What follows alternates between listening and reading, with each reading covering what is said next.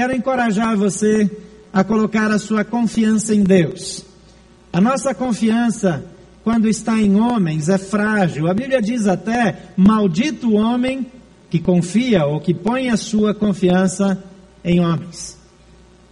Mas bendito aquele cuja esperança está no Senhor.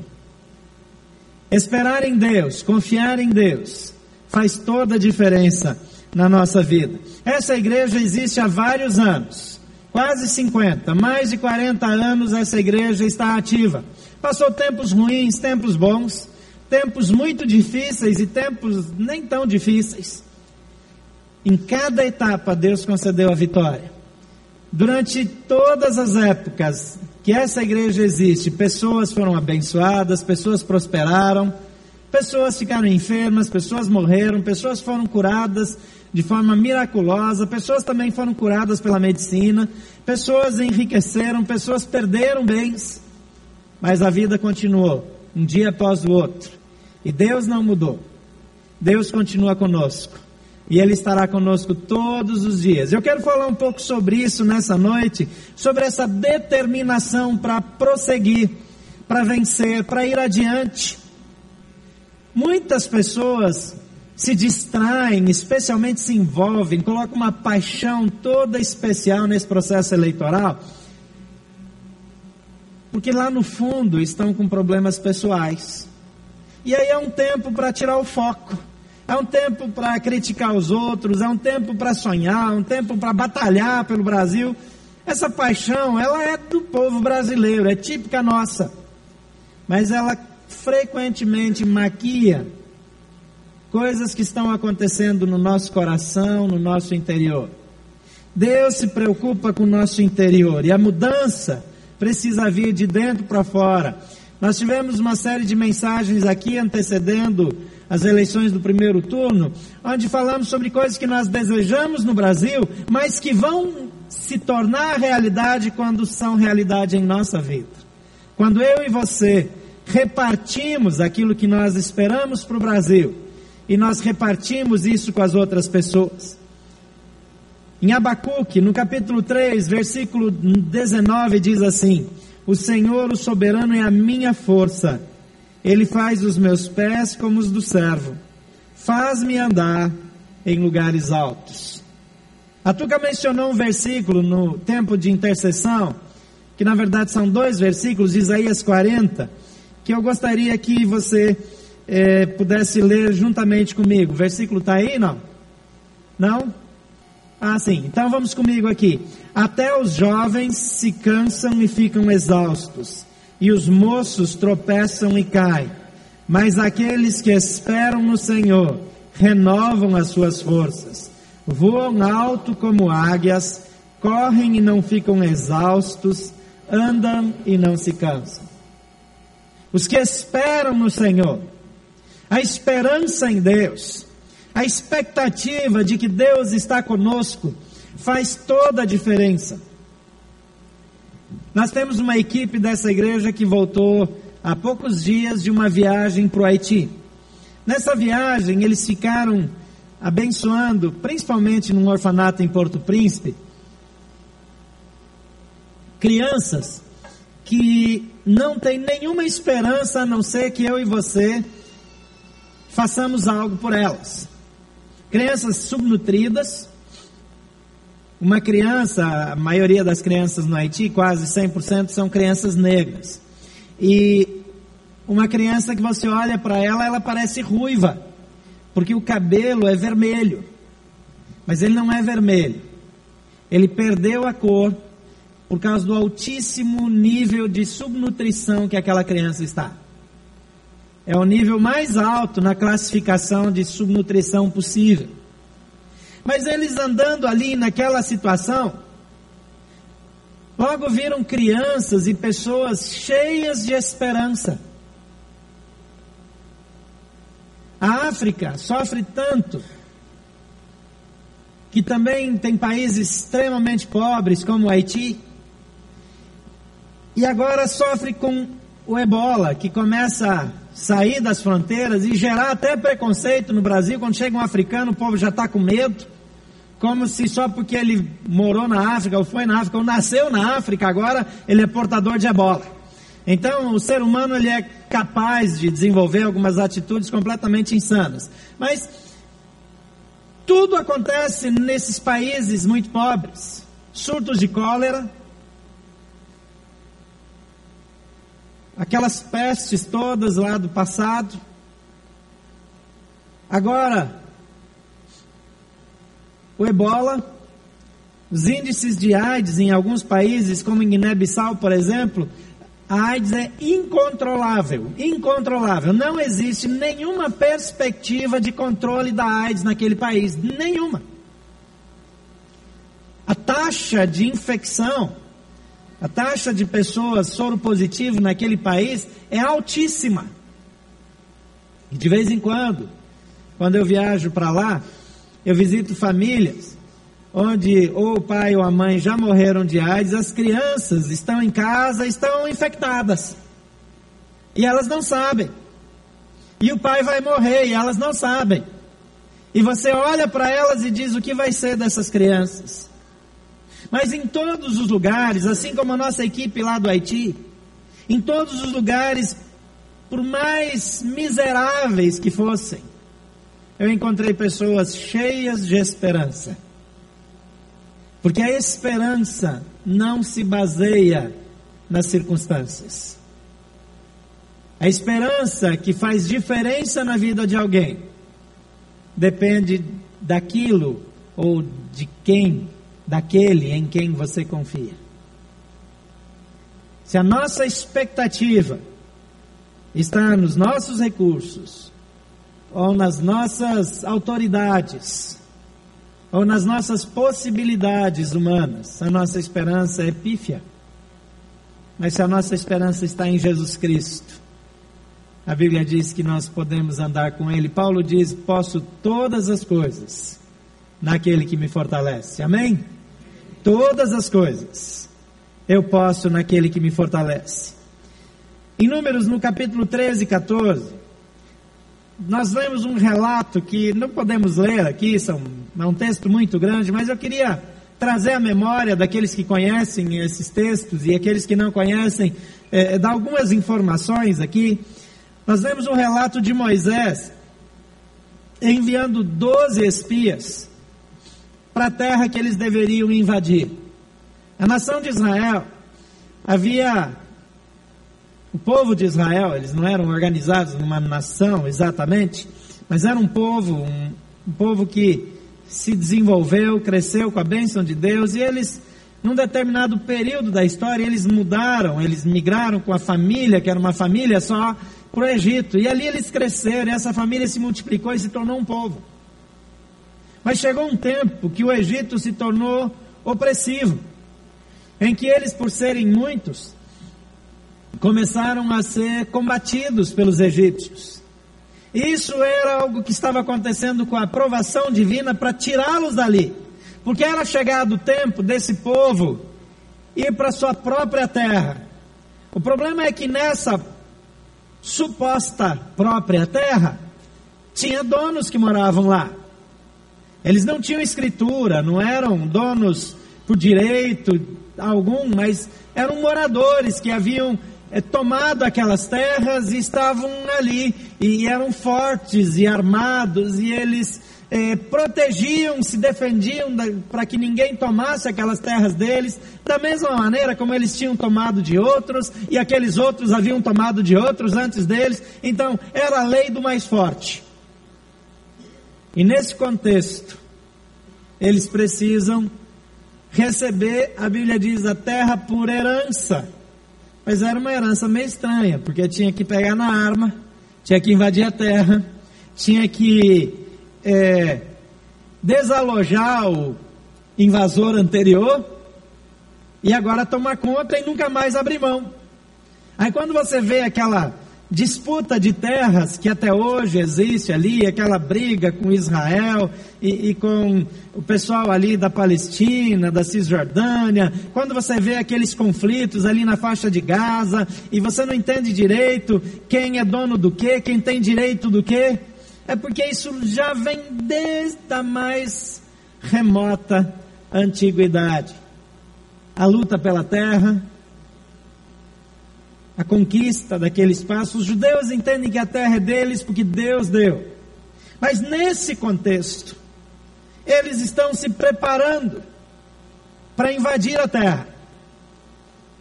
E Moisés então chama doze espias, doze homens, que devem entrar na terra disfarçadamente, por caminhos diferentes, separadamente.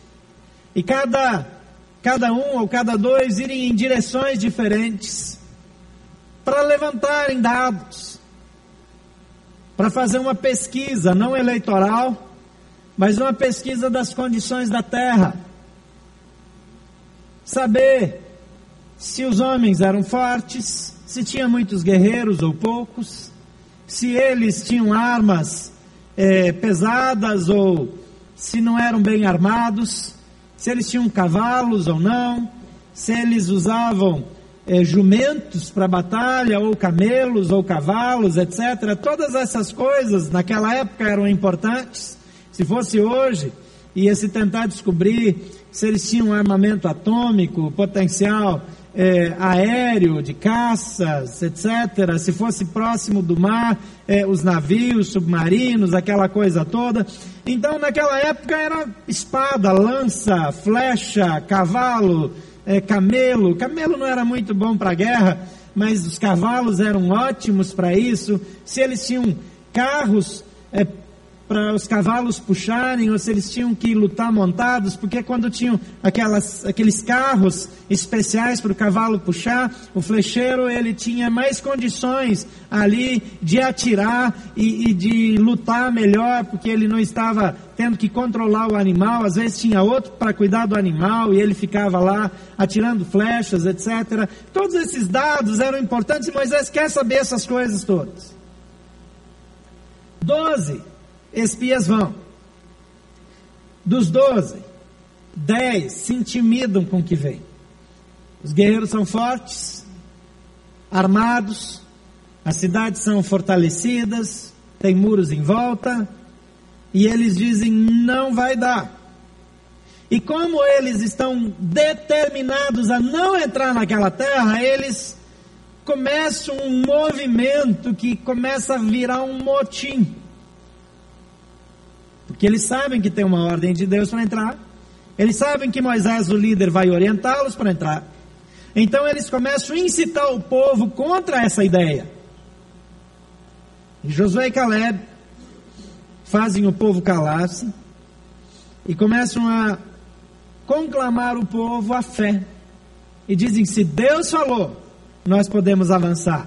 Se Deus falou, nós podemos prosseguir. Se Deus falou, nós temos todas as condições de conquistar aquela terra, porque aqueles gigantes, para nós, serão como gafanhotos, e nós vamos pisar neles e esmagá-los. É uma metáfora boa antes da batalha, mas eles olharam para o tamanho dos gafanhotos, que era muito maior do que eles, falaram: não vai dar para pisar isso aí. E quiseram apedrejá-los. A coisa ficou tão tensa que Deus interferiu de modo sobrenatural. E Deus queria destruir aquele povo. Deus castigou o povo. Só que Moisés intercedeu por aquele povo diante de Deus e Deus acabou perdoando o povo, mas esse povo que estava já em Cades Barneia, que é o nome daquela área onde eles estavam prontos para invadir. Passou mais 45 anos andando em círculos pelo deserto. Quando a gente pega o mapa de viagem de Israel, quando eles saem do Egito, quem já foi para Israel aqui sabe disso, nós estamos planejando uma viagem para Israel em maio, maio do ano que vem. E se você quiser ir com a gente, pode ir, você vai ver aquela região lá bonita, é, é, passando ali é, do Egito, por uma caminhada de 40 e poucos dias, eles já estavam chegando lá. Ainda bem que a gente não vai a pé, né? Porque e a gente também não vai passar no Egito dessa vez. Então, você fica em paz. Mas 40 e poucos dias dava para ir a pé. Só que agora para cada dia que eles caminharam, eles ficaram um ano andando em círculos. Se você olha o mapa de viagem, estava falando, eles saíram mais ou menos em linha reta, com algum movimento, desviando de algum ponto estratégico.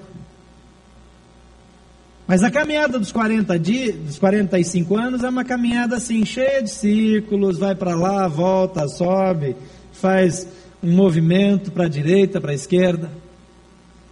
Ou seja, não andaram para lugar nenhum. Talvez a pior coisa que possa acontecer na vida de alguém é os anos passarem e passar a vida andando em círculos e observar que depois de 10, 20, 30, 40, 45 anos, não chegou em lugar nenhum.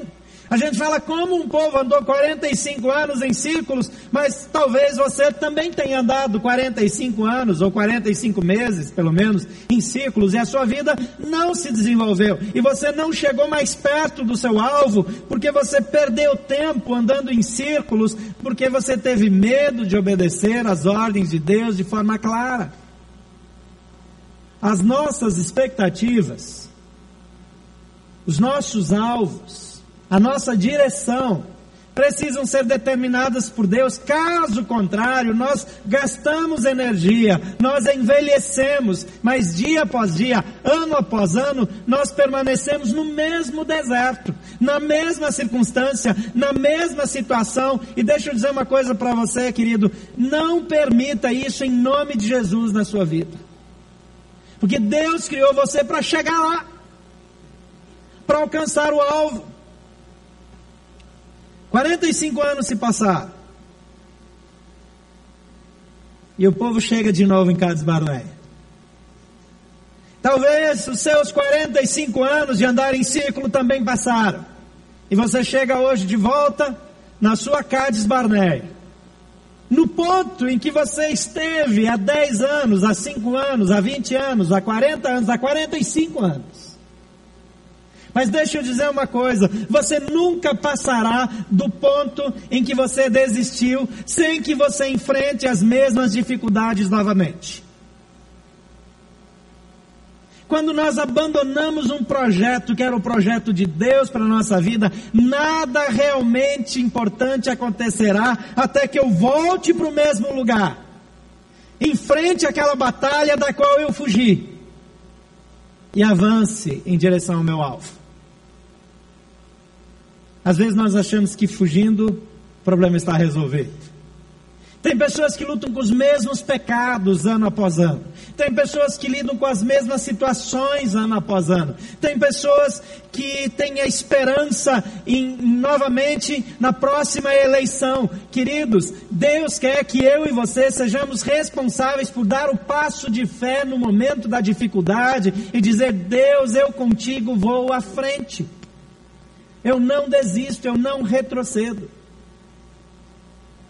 E aqui está o povo de novo, em Cades Barneia. E aqui está de novo Caleb em Cades Barneia. Caleb e Josué foram os dois fiéis, lembra? Que queriam ir em frente. Por causa do povo, eles também andaram 45 anos no deserto. Não foi culpa deles. Mas eles são um povo. Deixa eu dizer uma coisa para você. Você pode pecar sozinho. Mas as consequências do seu pecado nunca são só para você. O efeito do, seu, do dano, o dano da sua escolha sempre afeta pessoas ao seu redor. Deixa eu dizer isso de outro jeito também. Se você anda e se associa com pessoas que fazem escolhas erradas na vida, e você fica com elas a despeito das escolhas terem sido delas, você vai colher também o efeito das escolhas delas, porque você está associado com elas. A Bíblia dá alguns alertas, entre eles uma afirmação onde diz: Não vos enganeis, as más companhias corrompem os bons costumes. Dependendo com quem eu me associo, eu sou afetado também por aquilo. Agora, de modo prático, a família sofre com o erro dos pais. O marido errou, mas a esposa sofre, os filhos sofrem. O filho errou, mas os pais sofrem, os irmãos sofrem. o efeito das suas decisões sempre afeta pessoas ao seu redor. E Josué e Caleb são afetados. Tomam a decisão correta, mas andam lá em círculos também. 45 anos. Agora eu sou fã de Caleb. Queria que você visse comigo a declaração que ele faz aqui em Josué 14, de 6 a 15. Os homens de Judá vieram a Josué em Gilgal. Veja bem, Josué, o parceiro dele de espionagem, agora é o líder do povo. Moisés já morreu, já foi. O líder que inspirou, que era referência, já passou. Teve eleição presidencial e Josué foi eleito. Só que não era democracia, então foi Deus que escolheu e implantou. Disse: agora é Josué. Se fosse assim, era mais fácil. Os homens de Judá vieram a Josué em Gilgal, e Caleb, filho do Quenezeu Jefoné, lhe disse: Você sabe o que o Senhor disse a Moisés, homem de Deus, em Cades Barneia, sobre mim e sobre você? Eu tinha 40 anos quando Moisés, servo do Senhor, enviou-me a Cades Barneia, de Cades Barneia para espionar a terra. Eu lhe dei um relatório digno de confiança, mas os meus irmãos israelitas que foram comigo fizeram o povo desanimar-se de medo. Eu, porém, fui inteiramente fiel. Se você estiver com a sua Bíblia aí, sublinha, usa aí alguma coisa para marcar essa expressão. Eu, porém, fui inteiramente fiel. Vamos dizer isso juntos, nem que seja só para a gente sentir como é, que, como é que é poder dizer isso de verdade. Diga assim: Eu fui inteiramente fiel. Vamos juntos? Eu fui inteiramente fiel. Já pensou chegar lá no fim da vida e Jesus nos recebe e a gente poder dizer para ele: Olha, Jesus, eu fui inteiramente fiel. Você pode dizer isso? Levanta a mão. Sabe por que você pode levantar a mão? Porque a Bíblia diz que Jesus levou sobre si as nossas dores, nossas enfermidades, os nossos pecados. Então em Jesus nós somos inteiramente fiéis, amém? Porque Ele é fiel. Não é por causa do nosso desempenho, é por causa de Jesus Cristo. Agora ele diz aqui: Eu fui inteiramente fiel.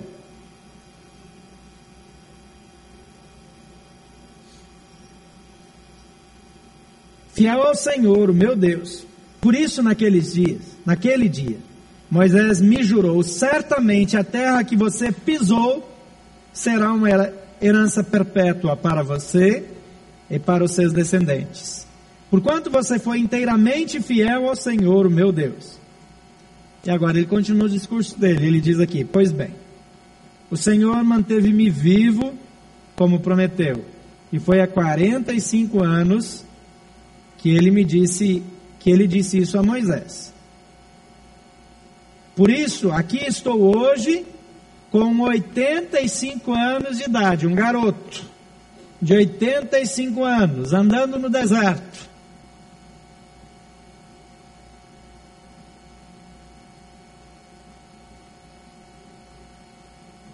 Ainda estou tão forte como no dia em que Moisés me enviou. Tenho agora tanto vigor para ir à guerra como tinha naquela época.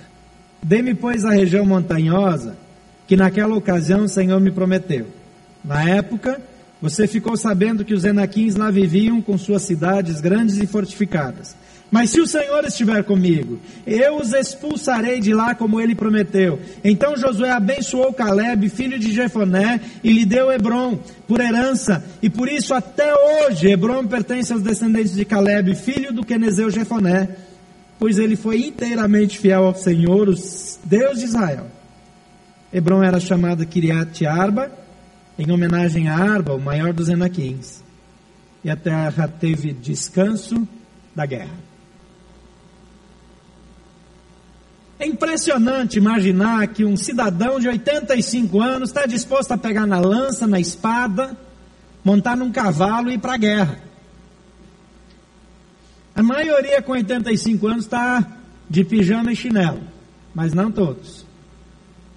Meu pai, com 83 anos, tem um ano, ele veio dirigindo de carro do oeste do Paraná, de Cascavel até aqui, voltou dirigindo e ficou muito chateado que não pôde vir de carro para o casamento da Kelly. Queria ter vindo dirigindo de novo, mas eu me antecipei, comprei as passagens, ele ficou meio sem opção. Mas aqui está um homem que, a despeito de ter sido injustiçado pelo pecado coletivo do seu povo, ele não está reclamando. Ele está dizendo: a mesma energia que eu tinha, eu tenho. O mesmo Deus que me mandou naquela época está comigo hoje. Então, ainda que esses gigantes tenham se multiplicado e tenham muitos filhos e netos, eu vou entrar lá e vou acabar com todos eles se Deus for comigo. Essa atitude de Caleb é uma atitude inspiradora. Ele deixa um legado de fé, de obediência, de coragem. E eu e você fomos chamados para viver assim, com fé. Uma fé que rompe com a visão natural e se apega às promessas divinas para a nossa vida. A fidelidade é a melhor garantia da herança, do cumprimento da promessa. Algumas atitudes práticas aqui podem nos ajudar também a avançar em dias difíceis, em dias de perspectivas não tão boas, em dias que talvez, se você descobrir daqui a pouco que seu candidato perdeu, sejam dias tristes para você. Deixa eu encorajar você a não guardar essa tristeza por mais de uma hora. Recebe a notícia, gente daqui a pouquinho vai começar a ter apuração de votos. Resiste à tentação de deixar o celular desligado, desconectado da internet. Faz um voto a Deus, diz eu vou ser inteiramente fiel. Lembra que você falou? Ah, agora eu quero ver esse negócio. Inteiramente fiel. E segura a onda aí. E aí quando você sair, você pode vibrar, mas não demais, porque alguém do seu lado votou no outro candidato, então você segura a onda. Aí você vai para casa, aí você comemora do seu jeito, ou dá aquela reclamada do seu jeito. E depois fala: Senhor, quem cuida do meu futuro és tu. É o Senhor que garante o meu futuro. É em ti que eu confio. E por isso eu vou prosseguir. Então a primeira coisa, mantenha as promessas divinas em sua memória. O versículo 9 diz: Certamente a terra em que você pisou será uma herança perpétua para você e para os seus descendentes. Imagina só o camarada andando 45 anos pelo deserto dizendo: Aquela terra é minha herança. Será que vai ser esse ano? Ano que vem? Ele não tinha, na verdade, essa dúvida, porque Deus já tinha dito que eles iam ficar esse tempo no deserto. Então ele está lá descontando. Ele está contando, passou mais um dia. Hum, vai descontando um dia menos, um dia menos. Ele não está preocupado que ele está um dia mais perto da morte. Ele já sabe, quando Deus falou que vai andar 45 no deserto, anos no deserto, e Deus havia dito para ele que ele ia tomar aquela terra, ele sabia que não ia morrer antes. Então ele já sabia, a promessa não se cumpriu, pelo menos mais 45, 50 anos de vida aqui estão garantidos, estou dentro. Porque ele escolheu olhar de modo positivo. E ele está lá todo dia se preparando física, emocional e espiritualmente para a sua conquista. Muitas pessoas não conseguem aproveitar as oportunidades, porque quando a oportunidade chega, não estão prontas. Não estão prontas. Não estão preparadas.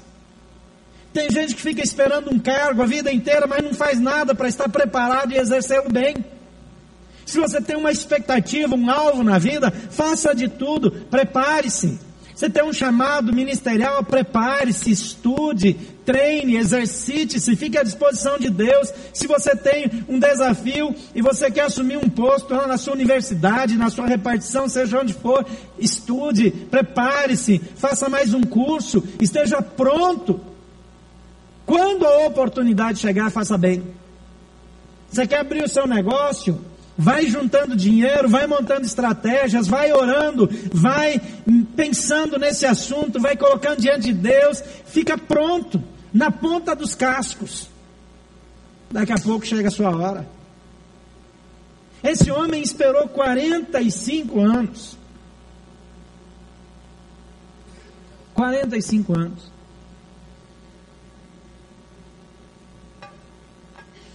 Muitas vezes, no banco de reservas, os jogadores estão jogados lá de braço cruzado, assistindo o jogo. E o treinador olha para o banco porque está precisando substituir alguém. A rigor, ele escolhe aquele que está lá pronto, na ponta dos cascos. Está sentado no banco assim, um olho no jogo e um olho no treinador. Um olho no jogo, um olho no treinador. O treinador olha para o banco e diz: Eu, professor, estou aqui, pronto, pronto. Foi a experiência do Jorginho. Seleção brasileira jogando, jogo ruim, difícil, Brasil perdendo. Não lembro se era o Tele Santana, quem que era o técnico. Acho que foi aquele outro técnico ruim que depois foi lá para o Corinthians. E aí, ele olha para o banco e ele diz, eu professor. E ele entra, um minuto de jogo, ele faz o gol. Crava seu nome na história. Porque está pronto para aproveitar a oportunidade que está diante dele. Alguém iria entrar. O resultado poderia ser outro, mas ele está pronto está ansioso para receber a oportunidade de dar o seu melhor. 2 Coríntios, capítulo 1, versículo 20 diz assim: Pois quantas forem as promessas feitas por Deus, tantas tem em Cristo o sim. Diga sim. Às vezes a gente acha que as promessas da Bíblia são promessas para inglês ver, são coisas para os outros. Aqui diz: tantas quantas forem as promessas feitas por Deus, tantas tem em Cristo o sim.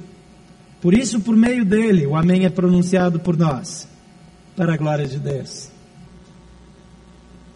Nós paramos de crer nas promessas, então nós começamos a nos alimentar das circunstâncias, e as circunstâncias, às vezes, são determinadas por um clima de deserto.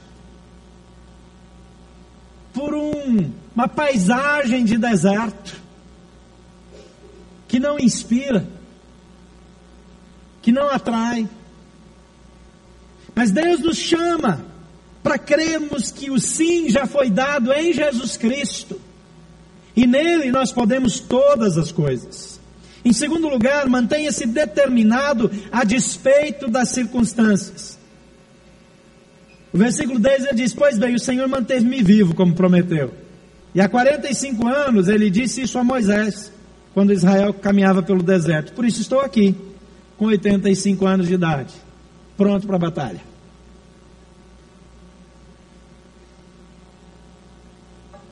Eu tenho certeza que um homem de 85 anos não era desgastado como hoje nós costumamos ser aos 85 anos. Eles tinham uma alimentação diferente, uma energia diferente, uma vida diferente, tudo era diferente naquela época. Mas esse homem, ele não permite que absolutamente nada interfira na sua fé, na sua expectativa de que ele não vai morrer até que Deus cumpra na vida dele aquilo que Deus prometeu. Eu sei que algumas pessoas que estão aqui já leram a Bíblia, já entenderam que promessas de Deus na Bíblia são para a sua vida. Algumas pessoas aqui estão conscientes de que há promessas de Deus sobre a sua vida que ainda não foram cumpridas. Quem espera o cumprimento de uma promessa de Deus na sua vida? Levante a mão. Glória a Deus. Eu também espero. Uma das promessas que eu espero é que Jesus vai voltar para me levar para o céu. Isso me enche de alegria. Porque vai chegar um dia que eu vou para o meu reino definitivo. E não importa o que vai estar acontecendo aqui, quem vai estar disputando a eleição na época. Eu não vou nem para a urna, porque eu vou para lá. Vai chegar. Eu não sei quanto, mas vai chegar. E quando chegar, eu vou estar esperando. Ele diz: Deus já prometeu tem 45 anos. Tem uma esposa aqui nessa igreja que orou um tempo parecido com esse pela salvação do marido. Passou problemas que você não queira saber. Hoje você vê os dois andando juntos, dá até gosto. Você olha e fala, valeu a pena. E pelo jeito vão longe ainda os dois ali, viu? Quanta gente desiste antes da hora? Desiste do casamento, desiste da empresa, desiste do filho, desiste da família. Confie em Deus e nunca desista. Sempre é cedo demais para desistir. Mantenha-se determinado a despeito das circunstâncias. Terceiro lugar, assuma a sua responsabilidade. Veja, há uma parte que é minha. Caleb diz para Josué: Dá-me, pois, a região montanhosa que naquela ocasião o Senhor me prometeu. Ele não falou assim, manda soldados, um exército lá para resolver e me dar, porque agora com 85 anos eu só quero tomar posse. Ele falou, deixa comigo. Ele chamou para si a responsabilidade, falou: Esse negócio é meu, ninguém vai me tirar o privilégio de tirar eles de lá, porque há 45 anos Deus disse que nós poderíamos vencê-los, e já que aquele povo não acreditou, eu acredito, e eu quero ter o privilégio de entrar lá e botar isso para fora. Isso é impressionante. Quando eu me reporto para aquela época, para aquele ambiente, eu fico impactado, porque é um senhorzinho, gente forte, firme. Talvez olhando para ele parecesse um moço, mas olhando para o rosto dele, com aquele sol de deserto, talvez você desse 90. Mas ele sabe o que quer e sabe em quem ele creu. Eu sei em quem tenho crido, estou bem certo que é poderoso para guardar o meu tesouro até aquele dia até o dia final. Eu sei em quem tenho crido. Andar com Deus é totalmente diferente, a regra é outra. O jeito de fazer é outro, o jeito de pensar é outro, o jeito de olhar é outro. Ele sabe que Deus pode todas as coisas, ele está disposto a ir adiante. Isso nos leva o próximo passo. Assuma sua responsabilidade, mas compreenda o valor da atitude. Aqui ele diz: Dê-me, pois, a região montanhosa que naquela ocasião o Senhor me prometeu. Deus prometeu, mas ele precisava reivindicar. Ele precisava chegar lá e dizer: Vamos lá, eu tenho um contrato com Deus aqui, você vai honrar, Josué? Eu estou pronto para honrar, para receber e para assumir. Às vezes eu oro já achando que não vai dar certo. Às vezes eu trabalho como se nunca fosse ser promovido. Você não foi escolhido para aquela função. Ficou frustrado. Todos lá na sua repartição sabiam que era a sua vez, mas alguém passou na sua frente por uma medida política. Claro que isso é muito raro acontecer no Brasil, né? Mas vai que aconteceu excepcionalmente com você. Você levanta o seu rosto e trabalha com mais dedicação e se torna fiel àquela pessoa que tomou seu lugar. Porque Deus vai honrar a sua atitude. A atitude faz toda a diferença. Poderia compartilhar vários exemplos de pessoas cuja atitude foi a peça-chave, foi a questão-chave para que elas vencessem para que elas conquistassem. Então, disponha-se a fazer a sua parte, tenha uma atitude positiva, cheia de fé, de confiança, diante das mais difíceis circunstâncias. E o Senhor irá abençoá-lo. E por último, conheça e confie no poder de Deus.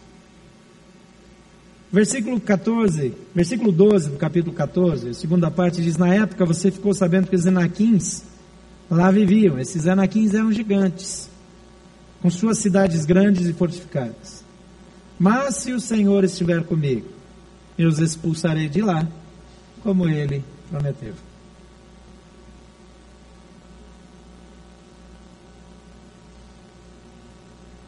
Às vezes nós chegamos diante de Deus e dizemos: Senhor, eu gostaria de sugerir isso, aquilo. Caleb chega diante de Josué reivindicando algo que Deus falou. Por isso é tão importante que você leia a Bíblia. Por isso é tão importante que você aprenda com a Bíblia. Porque a Bíblia vai ajudar você a conhecer Deus e saber como Deus age. E quando você lê a Bíblia e crê na Bíblia, a Bíblia se torna o seu manual de vida. E isso ajuda você a prosseguir. Isso ajuda você a se mover. Isso ajuda você a manter o foco e a receber aquilo que Deus promete na Sua palavra. Então nunca desista. Jamais retroceda. Jamais abandone os alvos que você desenvolveu na presença de Deus. Gaste tempo diante de Deus em oração. Olhe para frente, avance, não permita jamais que circunstâncias humanas determinem a maneira como você vive, nem as suas emoções. Porque Deus está acima das circunstâncias. E crer em Deus faz toda a diferença na sua vida. Existem áreas da sua vida que você precisa se exercitar para crer em Deus. Tem alguma coisa que talvez você não espere há 45 anos, mas que há anos você espera e não acontece? Há alguém aqui que se sente andando em círculos na vida e que jamais alcança o seu alvo? O tempo de Deus para a sua vida pode ser hoje. Creia em Deus. Coloque a sua vida diante dele. Sinta-se encorajado com as declarações da Bíblia, elas são para você. As milhares de promessas bíblicas são todas verdadeiras e servem para você e para mim. E nós podemos descansar nelas. Por favor, feche seus olhos. Em primeiro lugar, quero encorajá-lo a olhar para as circunstâncias, para o seu ambiente para as frustrações, para as dores, e fazer o exercício de declarar a Deus: Eu confio em Ti. Não importa a minha idade, não importa o tempo, não importam as circunstâncias, eu confio em Ti. E eu quero andar contigo. Diga isso para Ele. Talvez você diga, Senhor, por alguma razão, nesse deserto eu só ando em círculos, mas eu quero que o Senhor me leve a Cades Barneia, eu quero que o Senhor me faça atravessar o Jordão, eu quero que o Senhor me ajude a entrar na terra prometida, porque o Senhor falou. E quando o Senhor fala, o Senhor faz. Mas é possível também que alguns aqui, embora andem conosco, ainda não tenham um relacionamento pessoal com Jesus Cristo. E tudo começa, as garantias, as promessas de Deus passam a valer para aqueles que entregam a vida para Jesus. Você já tem um relacionamento pessoal com Jesus Cristo? A Bíblia diz que esse relacionamento começa com uma oração como essa que eu gostaria de fazer com você. Você pode repetir comigo? Diga assim: Senhor Jesus, eu creio em Ti. Creio que Tu és o Filho de Deus, que veio a esse mundo e morreu numa cruz no meu lugar, para que eu fosse perdoado e para que eu pudesse me tornar filho de Deus. E como filho de Deus, herdeiro de todas as promessas de Deus para minha vida. Nessa noite, eu declaro que tu és o meu Senhor e meu Salvador. Por favor, entra no meu coração. Perdoa os meus pecados e me dá a convicção de que o Senhor está comigo me dá a certeza de que tenho a vida eterna em Ti e de que o Senhor sempre estará comigo. Eu oro em nome de Jesus. Se você fez essa oração, eu quero orar por você agora. E eu quero pedir que você levante uma de suas mãos bem alto durante essa oração. Você que nos acompanha pela internet faz o mesmo gesto. Levanta sua mão bem alto, porque ainda que eu não veja, ainda que alguém não veja, Jesus está olhando para você agora ele está dizendo: Eu posso e quero mudar a sua vida. Eu posso e quero transformar você. Eu posso e quero fazer com que todo o seu passado, que a sua vida pare de ser em círculos e comece a ter uma linha reta até o alvo que eu tenho para a sua vida. Então levante sua mão e diga: Jesus, eu te quero na minha vida. Pai querido, por causa de Jesus Cristo nós estamos aqui. E cada mão erguida aqui nesse auditório, e cada mão erguida ao redor do mundo, por pessoas que nos acompanham nesse momento, são vidas dizendo: Jesus, eu quero, vem para mim, entra no meu coração, perdoa os meus pecados, muda a minha história, muda a minha trajetória e me ajuda a crer e confiar em Ti. Por favor, perdoa os pecados, multiplica as tuas bênçãos, lhes dá as tuas promessas, derrama do teu espírito e ajuda-os a te conhecerem cada dia mais. Pela fé em Jesus eu os abençoo e declaro a tua graça e o teu poder.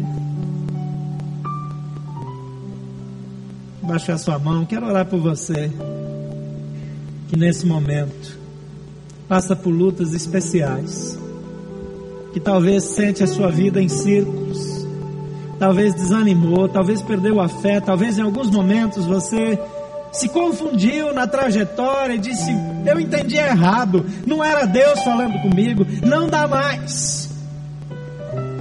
Talvez você já desistiu ou está prestes a desistir. Eu quero orar por você, mas eu quero encorajar você a ficar de pé no seu lugar. Porque às vezes nós precisamos de uma atitude. E essa atitude, às vezes, é dizer: Senhor, eu estou aqui. Eu preciso de Ti de modo sobrenatural. Eu estou cansado, estou desanimado, eu me perdi na caminhada, mas hoje eu quero a tua boa mão na minha vida, eu quero a tua direção na minha vida, eu não quero mais andar em círculos, eu quero que o Senhor seja a minha solução. E eu me apego às tuas promessas e decido tomar minha herança, porque o Senhor já concedeu. Pai querido, tantos filhos e filhas estão em pé agora na sua caminhada enfrentaram dores, decepções, problemas com pessoas amadas, problemas com amigos, problemas com inimigos, dificuldades que as levaram a perder esperança e muitas vezes perder a fé.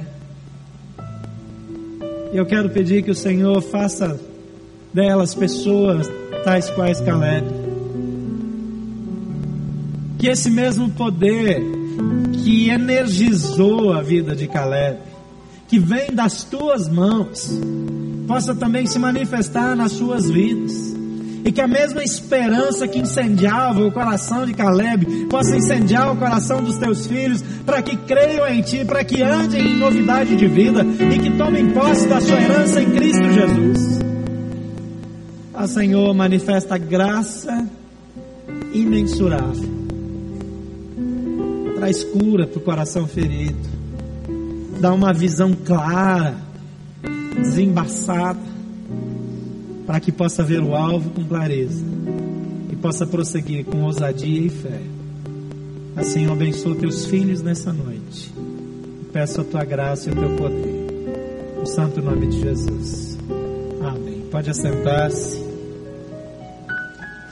Uma ficha como essa na cadeira à sua frente, que você pode reconhecer é, no projetor.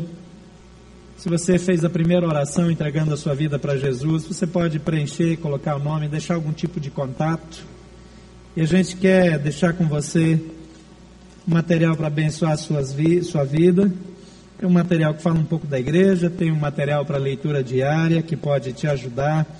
Algumas coisas que podem ajudar a sua caminhada espiritual. Eu quero encorajar você a passar aqui numa área que nós chamamos de espaço conexão. E ali vai ter alguém, se você precisar, que ora por você. E vai ter alguém que pode pegar essa ficha e trocar por essa bolsa, só para você ter algo para levar e já um caminho para seguir, porque todo dia fazer uma leitura que te ajuda na caminhada espiritual vai abençoar a sua vida. A minha oração é que Deus o fortaleça e encoraje e que você nunca desista. Amém.